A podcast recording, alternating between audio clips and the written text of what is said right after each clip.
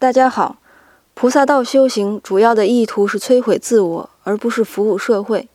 无论你做了多么好的事情，以巨大的自我从事服务社会的举动，都不能算是善行。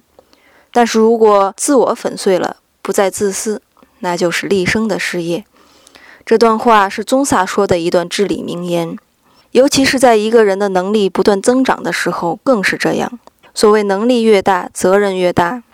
当我们突然间发现自己的无边无际，以及可以通过自己的双手就能毫不费力地疗愈他人之时，这时的自我更不易察觉，一不小心就成了自大。